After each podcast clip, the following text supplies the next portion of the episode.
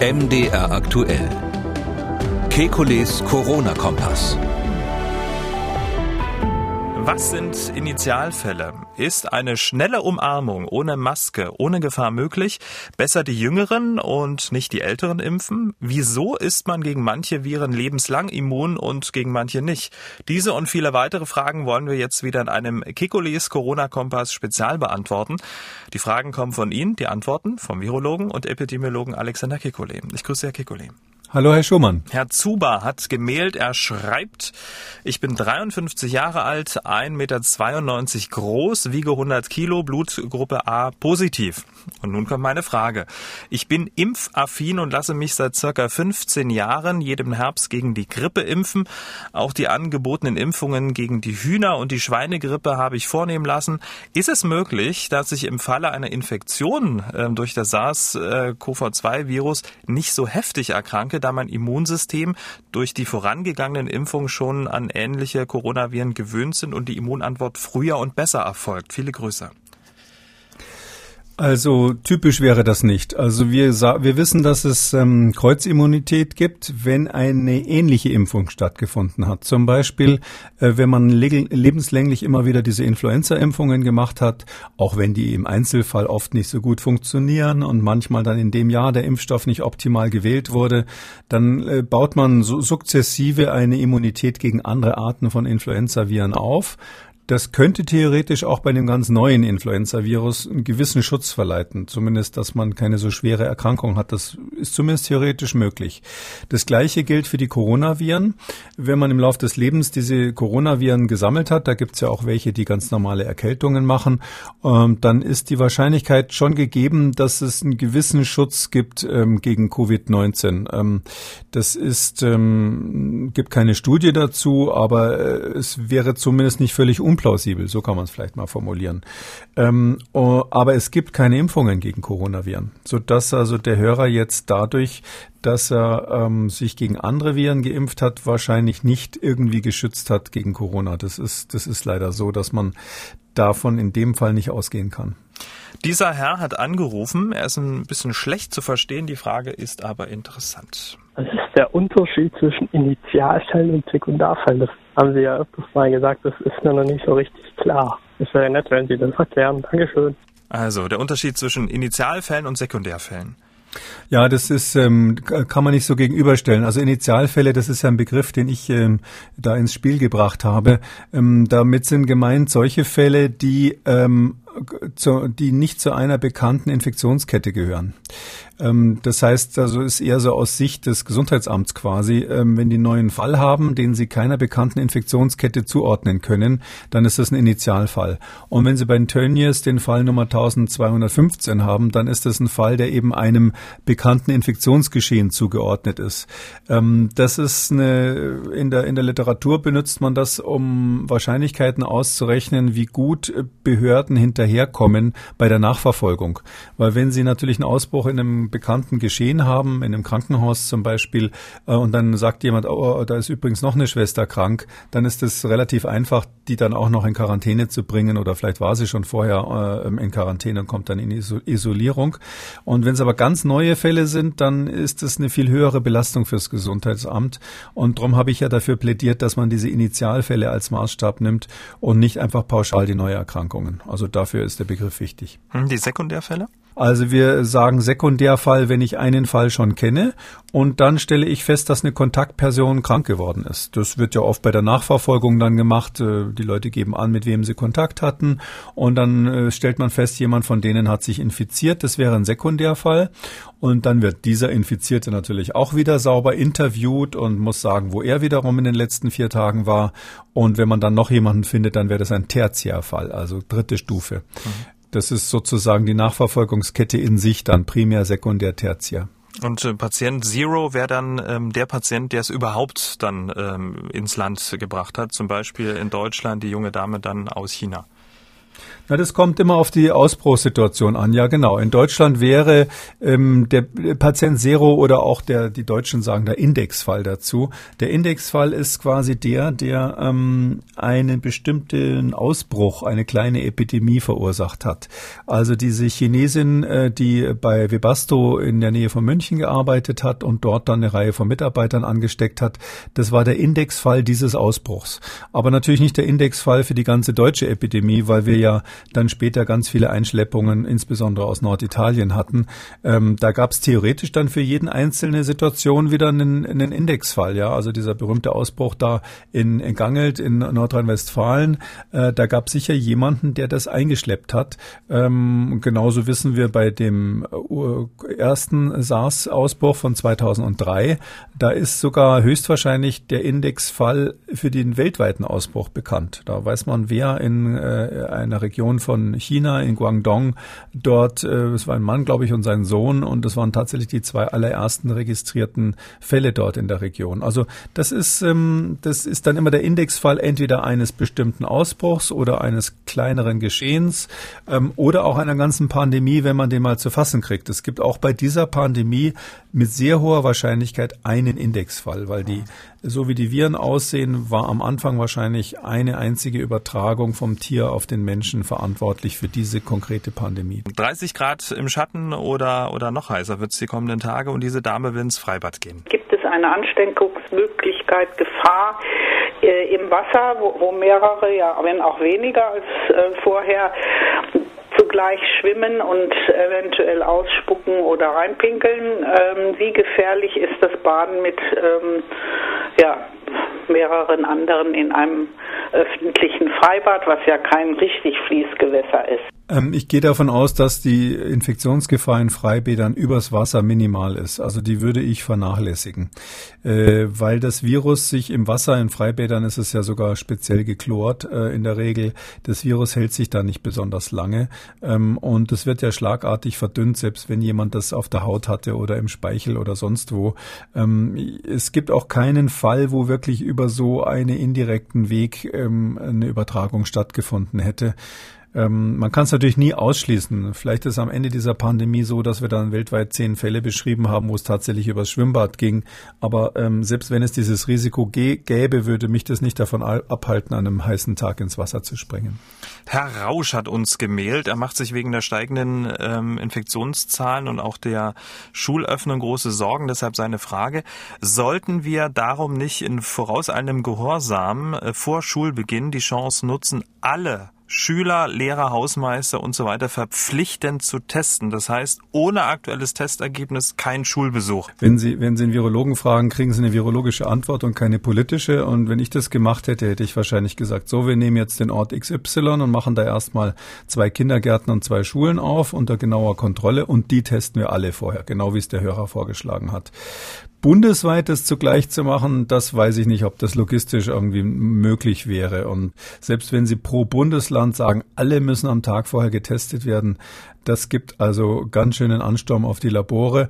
Das müsste man logistisch schon, schon ganz gut machen. Aber es ist völlig klar, dass in Situationen, wo die Abstände nicht mehr eingehalten werden können und wo Menschen im geschlossenen Raum ähm, keine Masken aufhaben sollen ähm, und wo ähm, wir einen Hintergrund haben, wo doch immer wieder Infektionen zu erwarten sind, dass da der Test eine zusätzliche Sicherheit bringt. Keine hundertprozentige, ich glaube, es ist allen klar. Kann sein, dass man in der Inkubationszeit ist, kann sein, dass man sich am nächsten Tag erst ansteckt, aber es ist auf jeden Fall eine erhebliche zusätzliche Sicherheit, gerade am Ende der Ferien, wo ja viele sich in den Ferien ähm, anders verhalten haben, als es hier in Deutschland dann vorgeschrieben ist. Diese Dame hat angerufen, denn sie hat eine interessante Beobachtung gemacht. Ich habe eine Beobachtung gemacht im, äh, im, Fernsehen, dass unsere Bundeskanzlerin einen Mund-Nasenschutz aufhatte.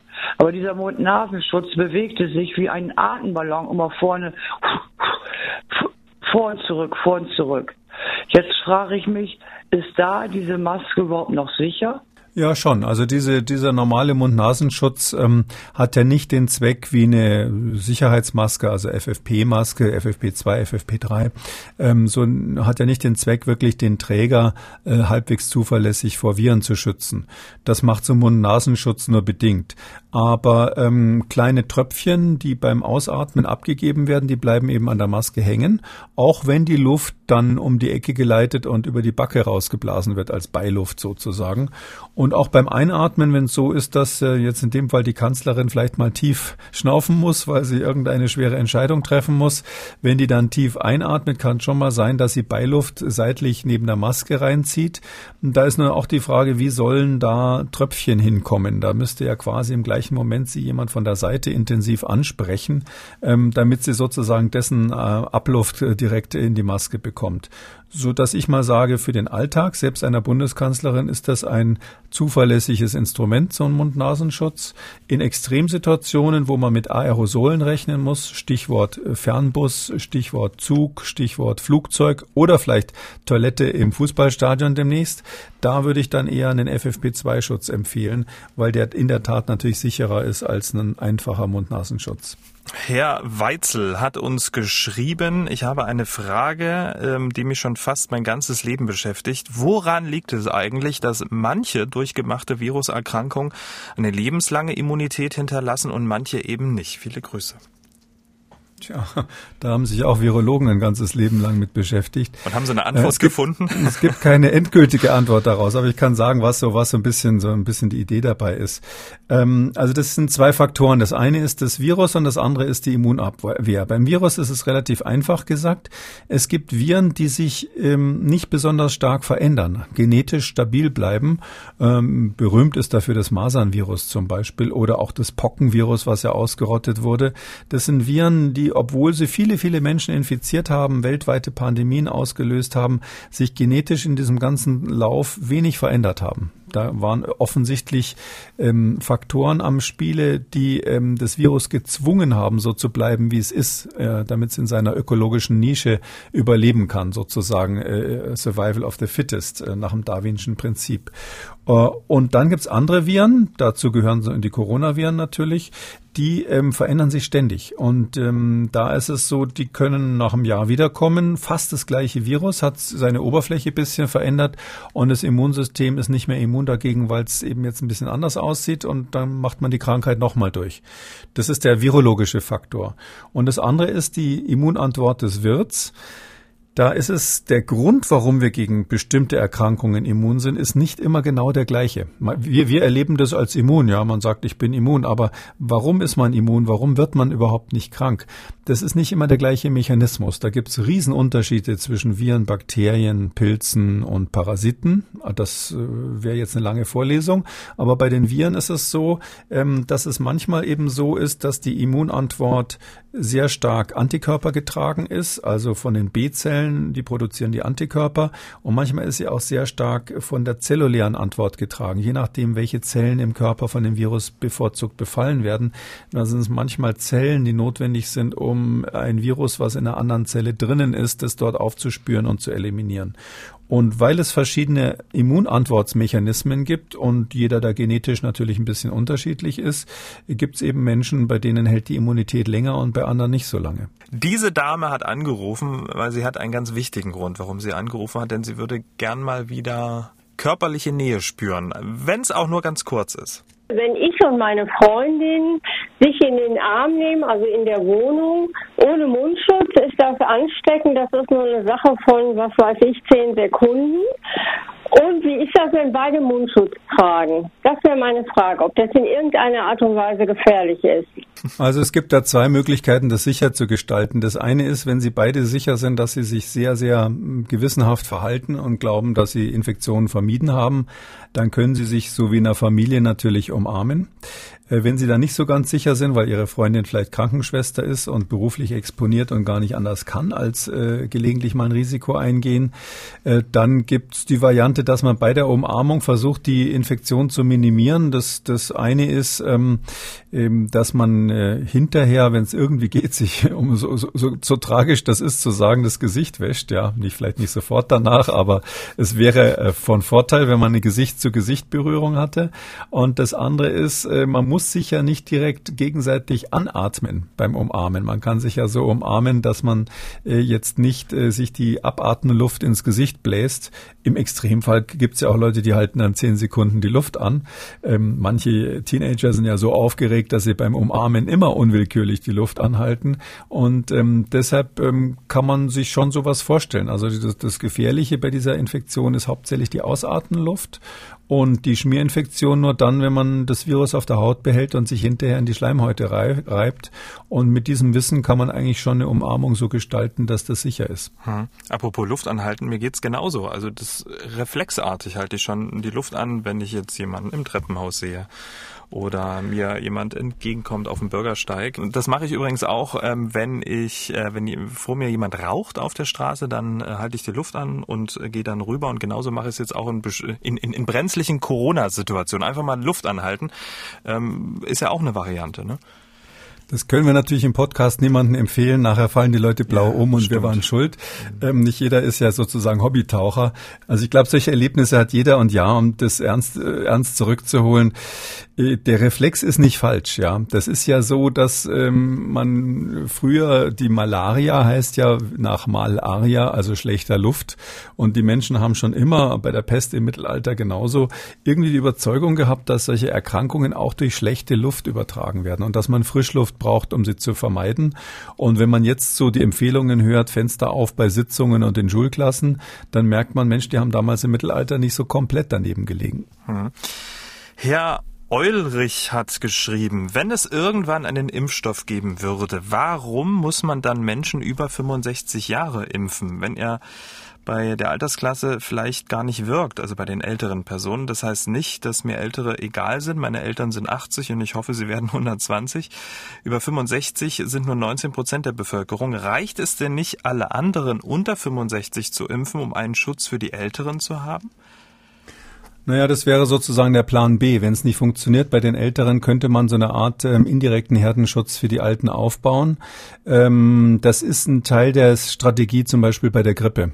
Bei der Grippeimpfung wissen wir einfach, auch wenn das öffentlich nicht so gerne zugegeben wird, dass genau bei denen, wo es am wichtigsten wäre, nämlich bei den Älteren über 60 Jahren, der Impfstoff am schlechtesten wirkt. Und deshalb ist die Hoffnung, dass der Rest der Bevölkerung halbwegs gut immunisiert ist, damit die Alten das Virus nicht abkriegen. Ähm, aber bei Covid-19 ist es doch noch gar nicht gesagt. Also ich äh, bin da jetzt nicht ähm, pessimistisch, was die Wirksamkeit des Impfstoffs betrifft. Der wird natürlich jetzt in den Studien erstmal an jungen, gesunden Menschen getestet, aber dann in der nächsten Stufe selbstverständlich auch an älteren. Und ähm, es ist durchaus möglich, dass der Impfstoff dann so äh, konzipiert ist, dass der auch eine gute Wirksamkeit bei Älteren hat. Ähm, natürlich ist es so, das Immunsystem eines älteren Menschen ist schwächer sozusagen, wie, wie vieles andere auch, ähm, und ähm, reagiert nicht mehr so gut auf neue Viren und baut dann nicht so gut eine Immunität auf. Ähm, das hängt aber sehr, sehr vom Impfstoff ab und vom Einzelfall. Und es würde hier schon reichen, wenn es eine Teilimmunität ist, die, die den Krankheitsverlauf deutlich deutlich abmildert. Das würde ja genügen. Dann haben die alten Menschen halt eine Erkältung äh, statt einer lebensbedrohlichen Erkrankung. Darum wäre ich jetzt in dieser Phase noch nicht pessimistisch, dass man so einen Impfstoff dann auch wirklich bekommt. Wir haben eine Mail abschließend. Wir haben eine Mail von einer sehr besorgten Mutter erhalten. Ich habe eine Frage bezüglich des Verhaltens äh, des Aerosols im Alltagsverhalten mit einem hochrisikogefährdeten Kind. Das Kind hat eine Lungenkrankheit. Das Kind darf sich nicht anstecken. Drei Ausrufezeichen. Die Eltern sollen von ärztlicher Seite beim Einkaufen FFP2-Maske tragen. Und jetzt die Frage, bietet ein Fahrradanhänger für Kinder mit Kinderwagenfunktion einen Schutz vor Aerosol? Dann beschreibt sie das. Man kann vorne ein Regenverdeck schließen. Der Wagen ist wasserdicht. Luft kommt nur von unten her und durch einen kleinen Spalt oben. Ähm, das würde, wenn das Kind damit zum Einkaufen fahren würde, würde das den Alltag erleichtern und auch das Kind hätte in seiner Entwicklung viel davon, wieder etwas mehr Menschen zu sehen. Viele Grüße. Also grundsätzlich ist es so, dass natürlich so ein, so ein Kinderwagenanhänger jetzt jetzt keinen perfekten Schutz vor Aerosolen bietet. Auf der anderen Seite darf man das sich ja nicht so vorstellen, dass in so einem äh, Supermarkt dann wirklich das Aerosol im ganzen Laden steht, sondern das ist im Umkreis von einzelnen Personen, die da unter Umständen krank sind, wenn die gerade gehustet haben oder gesprochen haben, dann muss man sich das so als eine kleine Wolke vorstellen. Ähm, wenn man also mit so einem Kinderwagen, der geschlossen ist, mehr oder minder da durchgeht ähm, und ähm, zusätzlich ähm, Nähe zu anderen Menschen ein bisschen meidet, vielleicht in der Schlange ein bisschen Abstand hält, dann würde ich sagen, ist das trotzdem noch sicher. Hm, und es gibt ja auch Studien, dass ähm, die Infektionen ähm, in Supermärkten und in so Geschäften auch relativ gering sind. Ne? Na, das sowas kann man immer nicht in Prozent ausdrücken, sondern das sind einzelne Ereignisse. Wenn da gerade jemand drinnen war, äh, bei stehender Luft, der zweimal gehustet hat und der ein Superspreader ist, dann steckt er einfach in der Folgezeit mal schnell zehn Leute an.